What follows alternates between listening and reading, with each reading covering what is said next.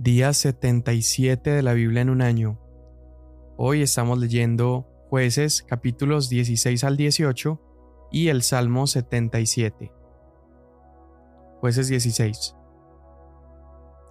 Sansón fue a Gaza y allí vio a una ramera y se llevó a ella.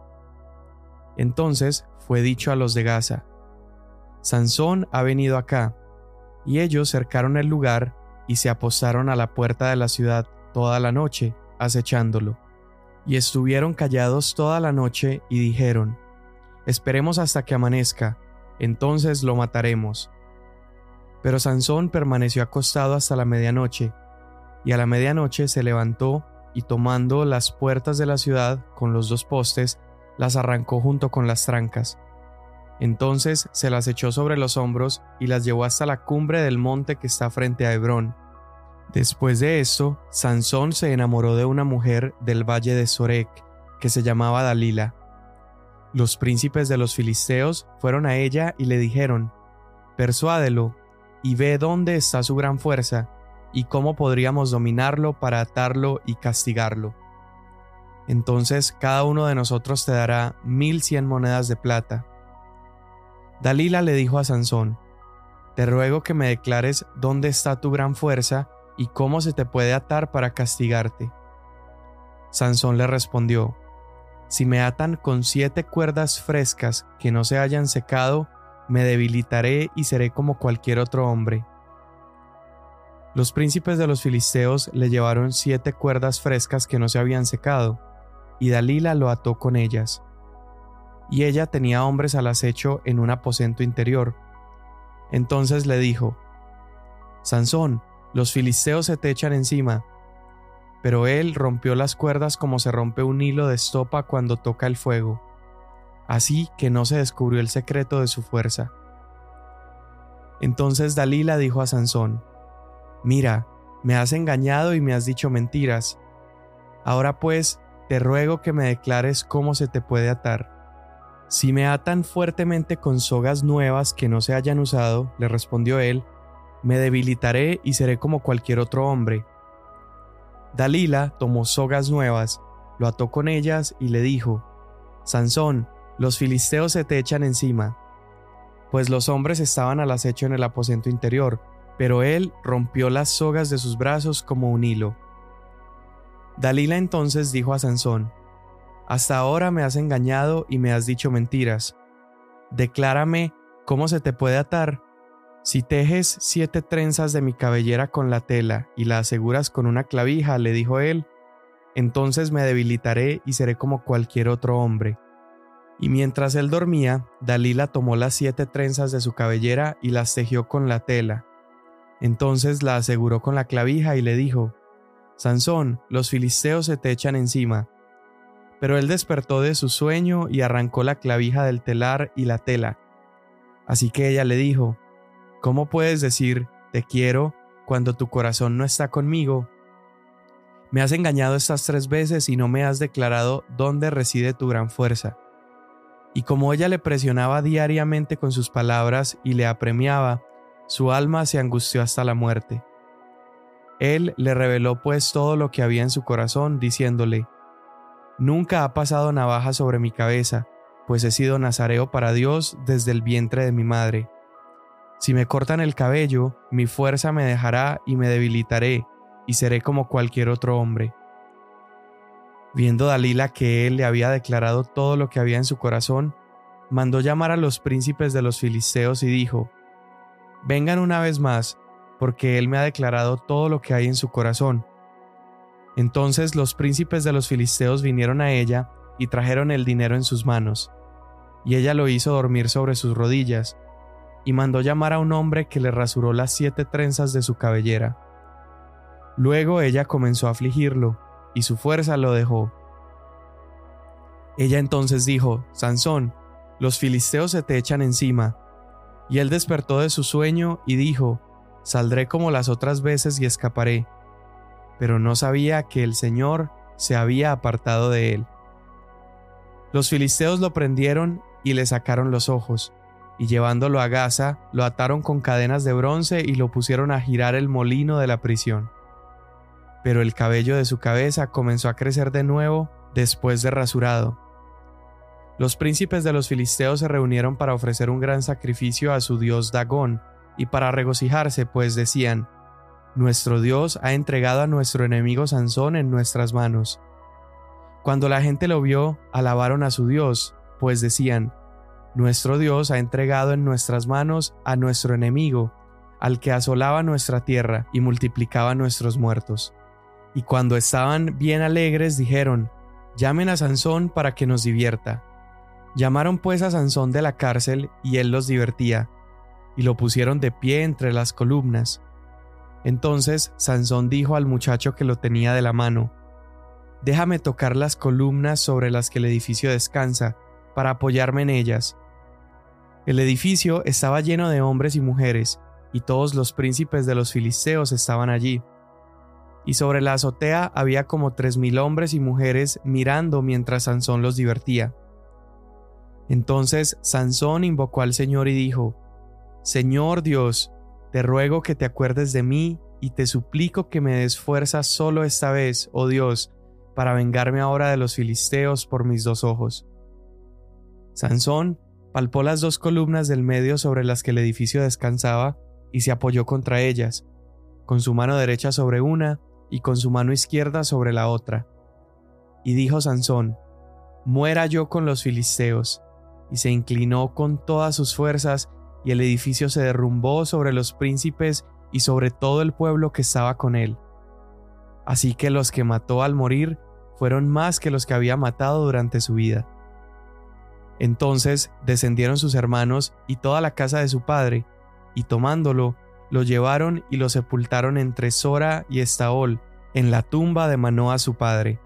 Sansón había juzgado a Israel veinte años. Había un hombre de la región montañosa de Efraín llamado Micaía, y él dijo a su madre, Las mil cien monedas de plata que te quitaron, acerca de las cuales proferiste una maldición a mis oídos, mira, esa plata está en mi poder, yo la tomé. Bendito sea mi hijo por el Señor, le dijo su madre. Entonces él devolvió las mil cien monedas de plata a su madre y su madre dijo, yo de corazón dedico la plata de mi mano al Señor por mi Hijo, para hacer una imagen tallada y una de fundición. Ahora, por tanto, yo te las devuelvo. Cuando él devolvió la plata a su madre, su madre tomó doscientas monedas de plata y se las dio al platero que las convirtió en una imagen tallada y una de fundición, las cuales quedaron en casa de Micaía. Y este hombre Micaía tenía un santuario, hizo un efod e ídolos domésticos y consagró a uno de sus hijos para que fuera su sacerdote. En aquellos días no había rey en Israel, cada uno hacía lo que le parecía bien ante sus propios ojos. Había un joven de Belén de Judá, de la familia de Judá, que era levita y extranjero allí. Y el hombre salió de la ciudad, de Belén de Judá, para residir donde encontrara lugar, y mientras proseguía su camino, llegó a la región montañosa de Efraín, a la casa de Micaía. ¿De dónde vienes? le preguntó Micaía. Soy un levita de Belén de Judá, le respondió él, y voy a residir donde encuentre lugar. Entonces Micaía le dijo, Quédate conmigo, y sé padre y sacerdote para mí, y yo te daré diez monedas de plata por año, el vestido y la comida. Entonces el levita entró, el levita consintió en quedarse con el hombre y el joven fue para él como uno de sus hijos. Micaía consagró al levita y el joven vino a ser su sacerdote y vivió en la casa de Micaía. Entonces Micaía dijo, Ahora sé que el Señor me prosperará, porque tengo un levita por sacerdote. En aquellos días no había rey en Israel, y por aquel tiempo la tribu de los danitas buscaba para sí una heredad donde habitar, porque hasta entonces ninguna heredad se le había asignado como le correspondía entre las tribus de Israel. Los hijos de Dan enviaron de su tribu, de entre todos ellos, a cinco hombres, hombres valientes de Sora y Estaol, a reconocer la tierra y explorarla. Y les dijeron, Vayan, exploren la tierra. Y llegaron a la región montañosa de Efraín, a la casa de Micaía y se hospedaron allí.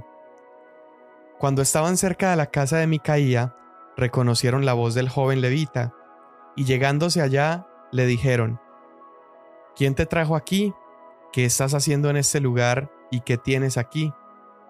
Él les dijo, Así y de esta manera me ha hecho Micaía, me ha tomado a sueldo y ahora soy su sacerdote.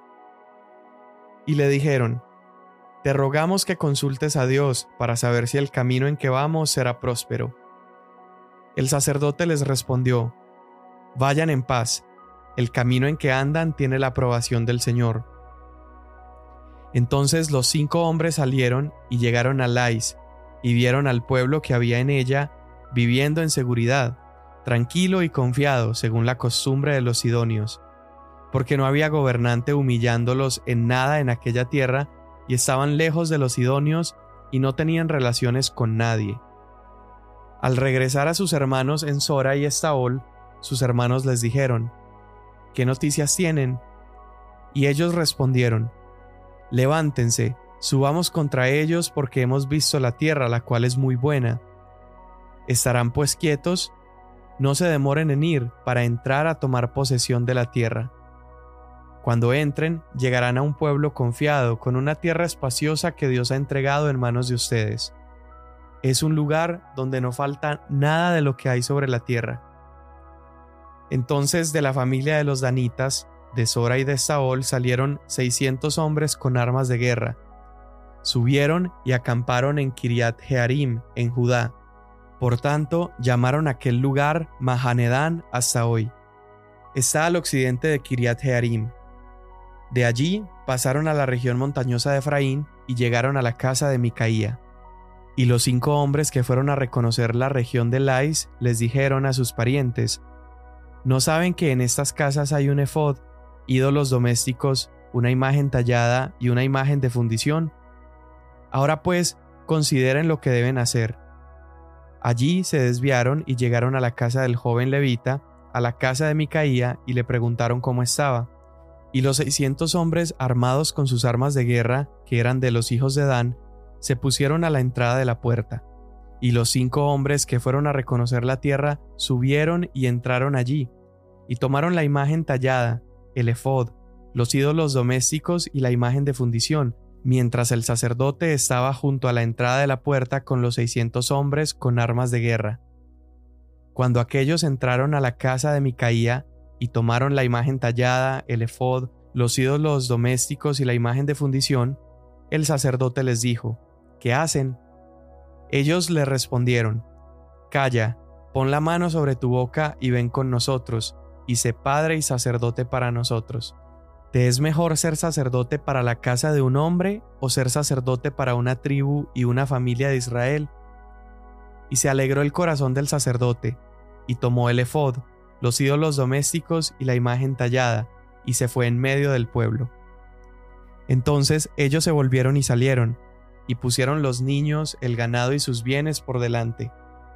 Cuando se alejaron de la casa de Micaía, los hombres que estaban en las casas cerca de la casa de Micaía se juntaron y alcanzaron a los hijos de Dan. Y gritaron a los hijos de Dan, y estos se volvieron y dijeron a Micaía, ¿Qué te pasa que has juntado gente? Y él respondió, Ustedes se han llevado mis dioses que yo hice, también al sacerdote, y se han marchado. ¿Y qué me queda? ¿Cómo pues me dicen, ¿qué pasa? Los hijos de Dan le dijeron, que no se oiga tu voz entre nosotros, no sea que caigan sobre ti hombres fieros y pierdas tu vida y las vidas de los de tu casa. Y los hijos de Dan prosiguieron su camino. Cuando Micaía vio que eran muy fuertes para él, dio la vuelta y regresó a su casa. Entonces los danitas tomaron lo que Micaía había hecho, y al sacerdote que le había pertenecido, y llegaron a Lais, un pueblo tranquilo y confiado. Y los hirieron a filo de espada e incendiaron la ciudad. Y no había nadie que la librara porque estaba lejos de Sidón, en el valle que está cerca de bet y ellos no tenían trato con nadie. Después los danitas reedificaron la ciudad y habitaron en ella. Le pusieron el nombre de Dan a la ciudad, según el nombre de Dan, su padre, que le nació a Israel. pero el nombre de la ciudad anteriormente era Lais, y los hijos de Dan levantaron para sí la imagen tallada. Jonatán, hijo de Gersón, hijo de Manasés, y sus hijos, fueron sacerdotes para la tribu de los Danitas hasta el día del cautiverio de la tierra. Levantaron pues para sí la imagen tallada que Micaí había hecho todo el tiempo que la casa de Dios estuvo en Silo. Salmo 77 Mi voz se eleva a Dios y a Él clamaré. Mi voz se eleva a Dios y Él me oirá. En el día de mi angustia busqué al Señor. En la noche mi mano se extendía sin cansarse. Mi alma rehusaba ser consolada. Me acuerdo de Dios y me siento turbado. Me lamento y mi espíritu desmaya. Has mantenido abiertos mis párpados. Estoy tan turbado que no puedo hablar. He pensado en los días pasados, en los años antiguos, de noche me acordaré de mi canción, y en mi corazón meditaré, y mi espíritu indaga, ¿rechazará el Señor para siempre? ¿No mostrará más su favor? ¿Ha cesado para siempre su misericordia? ¿Ha terminado para siempre su promesa?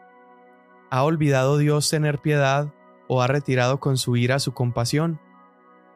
Entonces dije, Este es mi dolor, que la diestra del Altísimo ha cambiado me acordaré de las obras del Señor, ciertamente me acordaré de tus maravillas antiguas, meditaré en toda tu obra y reflexionaré en tus hechos.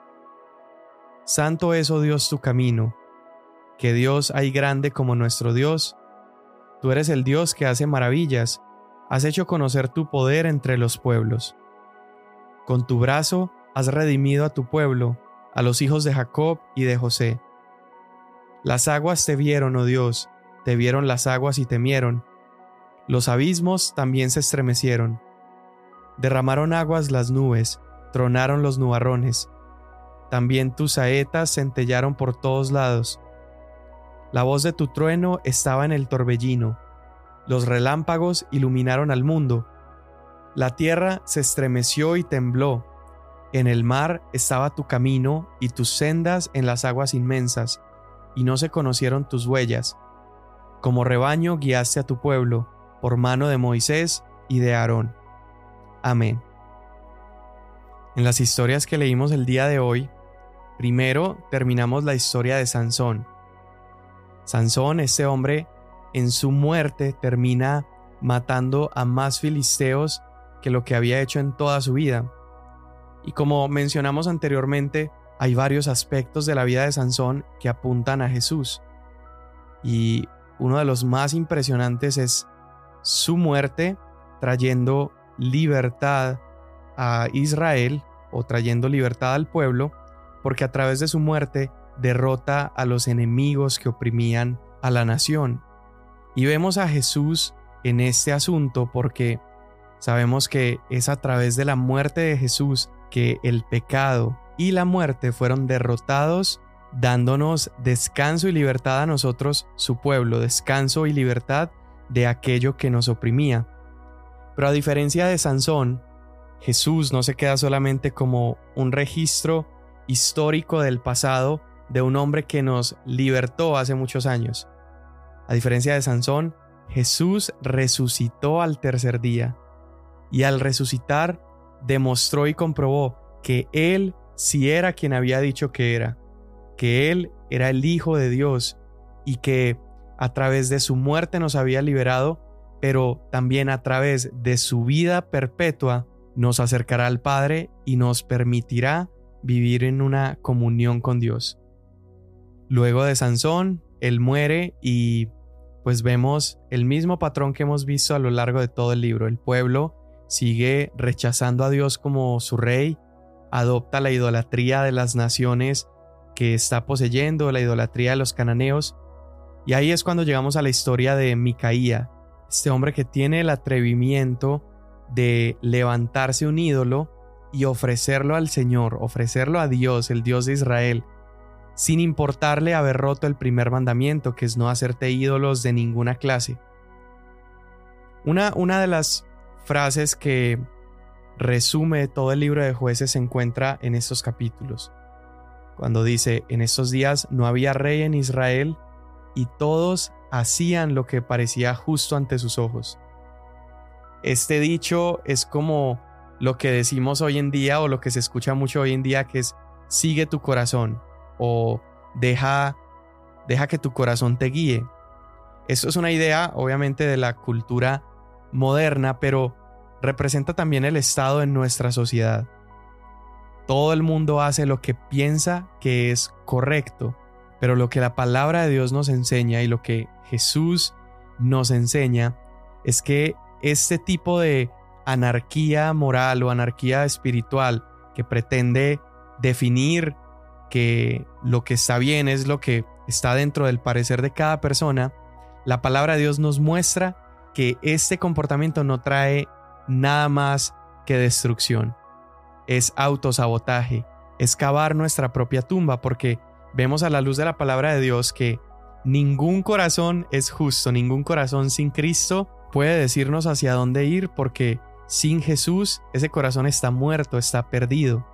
Y cuando seguimos nuestro propio corazón terminamos haciendo lo que hizo Micaía, levantando ídolos y pretendiendo eh, que esos ídolos cohabiten con Dios en el mismo lugar. Y la escritura es clara cuando dice que Dios no compartirá su gloria con nadie. Entonces necesitamos examinar nuestro corazón y asegurarnos que no estamos persiguiendo lo que pensamos que es correcto ante nuestros ojos, sino persiguiendo lo que es correcto ante los ojos de Dios. Mira eso, es, es lo mismo que hemos visto a lo largo de toda la escritura. A Adán y Eva les pareció que era correcto comer del fruto prohibido, a los hijos de Jacob les pareció que era correcto fingir la muerte de José y mandarlo como esclavo a Egipto, a Nadab y Abiú, los hijos del sacerdote, les pareció que era correcto ofrecer fuego extraño delante de Dios. Pero a cada una de estas cosas Dios dijo que no estaba correcto. Proverbios capítulo 14, versículo 12 dice, hay caminos que para el hombre parecen de vida, pero al final terminan siendo caminos de muerte. ¿Qué esperanza nos queda entonces? Bueno, hay un solo camino que vale la pena seguir. Jesús, cuando caminó sobre la tierra, Él enseñó que Él es el camino, la verdad y la vida. El único camino que verdaderamente nos puede llevar a vida, el único camino que de verdad puede llevarnos a construir y no destruir es Jesús. Y, el hombre o la persona que sigue sus propios instintos o sigue su corazón termina apartándose por lo general de la voluntad de Dios y terminando en su propia ruina. Pero cuando seguimos a Cristo podemos confiar en que estamos caminando hacia un lugar seguro. Hoy, Señor, yo quiero pedirte, Padre, que nos enseñes y nos ayudes a caminar siguiéndote a ti. Enséñanos a caminar siguiendo tu voluntad, a caminar siguiendo a Jesús, porque Él es nuestro camino seguro. No queremos vivir, Señor, como el pueblo no tenía rey y hacía lo que pensaba que era correcto a sus ojos. Hoy queremos declarar que tú eres nuestro rey que tú eres el que gobierna nuestra vida, eres el que gobierna nuestras decisiones. Y también hoy queremos decirte que no queremos hacer lo que pensamos que es correcto, sino que queremos hacer tu voluntad, aun cuando tenemos dudas o tenemos temor. Hoy te decimos, queremos obedecerte porque confiamos en ti, porque sabemos que eres veraz. Te damos gracias en el nombre de Jesús. Amén. Mañana nos vemos para otro día en la palabra.